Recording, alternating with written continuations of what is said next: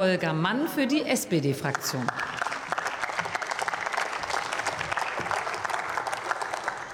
Sehr geehrte Frau Präsidentin, sehr geehrte Damen und Herren!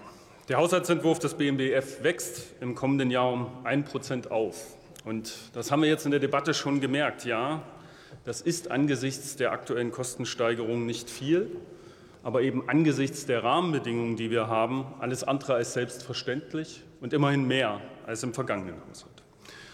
Es kommt also, es kommt also auf die politische Prioritätensetzung nicht zuletzt im Einzelplan selbst und mehr vielleicht als bisher noch auf das Parlamentsverfahren, also uns alle an.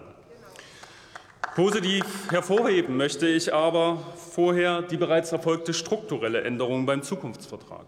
Wie von uns gemeinsam in der Ampel in den Koalitionsvertrag verankert, steht im Haushaltsentwurf nun die Dynamisierung des Zukunftsvertrages. Die Hochschulen und die Akademien erhalten zukünftig wie die Forschungsgemeinschaften verlässliche Aufwüchse, jährlich drei Prozent mehr. In diesem Jahr macht dies konkret 57 Millionen aus. Und Frau Schön, nein, ich glaube nicht, dass wir die Hochschulen verunsichern. Wir bieten hier Spielräume und mehr Stabilität und die Voraussetzung dafür, dass die Beschäftigten an den Hochschulen wahrnehmbare Lohnsteigerungen erwarten können. Klar sei an der Stelle aber auch mal gesagt, nun stehen eben auch die Länder in der Pflicht, ihren Teil dafür beizutragen.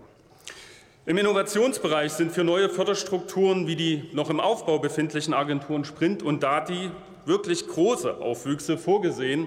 Auch das sei zu loben und hervorzuheben. Dass es im Übrigen auch kleinere Summen sein können, mit denen man Veränderungen anstoßen kann, zeigt der mit nun 5 Millionen wahrnehmbare Titel für soziale Innovation. Wie ich finde, sind das hoffnungsvolle neue Anfänge. Und dennoch sei gesagt, gleichzeitig gibt es deutliche Verschiebungen zwischen den Forschungsfeldern. Der Haushaltsentwurf sieht, ja, das kann man positiv erwähnen, hohe Ansätze bei Forschung zur Digitalisierung und IT-Technologien vor.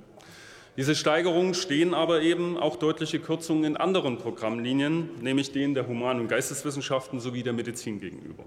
Und ob diese Priorisierung die richtige Reaktion auf multiple Krisen wie Pandemie, Krieg, Fachkräftemangel oder Klimawandel ist, das, meine ich, müssen wir in den Haushaltsberatungen schon noch mal miteinander diskutieren.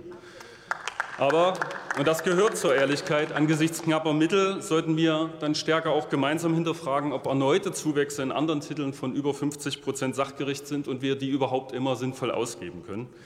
Denn andere Positionen fallen derzeit noch hinter die Ist-Ausgaben des Jahres 2021 zurück, werden teilweise aktiv gekürzt. Und ein Beispiel will ich hier auch prominent nennen, weil es mir besonders aufgefallen ist, äh, die Bildungsforschung. Die Bildungsforschung wird im zweiten Jahr in Folge in mehreren Kapiteln und Titeln um zweistellige Anteile gekürzt. So die empirische Bildungsforschung, die Forschung zur Wissenschafts- und Hochschuleinrichtung selber oder zur digitalen Hochschulbildung. Und das sage ich ganz deutlich, das halte ich im Moment für einen falschen Ansatz. Zum einen, weil damit die Grundlage für Erfolgskontrolle und rationale Entscheidungen untergraben wird, an denen wir alle gemeinsam hier Interesse haben sollen. Zum Zweiten, weil die Forschung eine wichtige Voraussetzung ist für die Kooperation mit den Bundesländern, die wir zumindest in der Ampel deutlich ausbauen wollen. Und zum Dritten, weil die Vermittlung aller Disziplinen nicht zuletzt auf deren Erkenntnissen fußt. Und meine Damen und Herren, deswegen bin ich der Meinung, dass wir uns diese Kürzung in diesem Maße, in diesem Bereich im wahrsten Sinne des Wortes nicht leisten können. Ein weiterer Aspekt dieser Kürzung muss ich auch problematisieren. Er kam hier schon zur Sprache. Genau diese Kürzung bei der Bildungsforschung trifft eben schon wieder die Geistes- und Sozialwissenschaften. Frau Bundesministerin Stark-Watzinger, ich weiß, dass Ihr Haus bemüht ist, den Eindruck kommunikativ entgegenzutreten. Der Haushalt ist aber bekanntlich in Zahlen gegossene Politik. Und deswegen hoffe ich, dass wir an dieser Stelle noch eine Veränderung erreichen.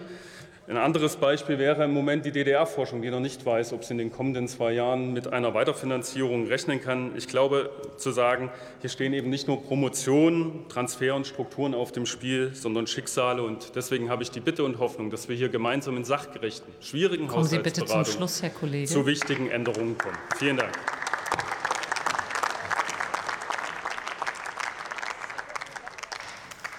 Und den Abschluss dieser Debatte macht Katrin Schau für die SPD-Fraktion.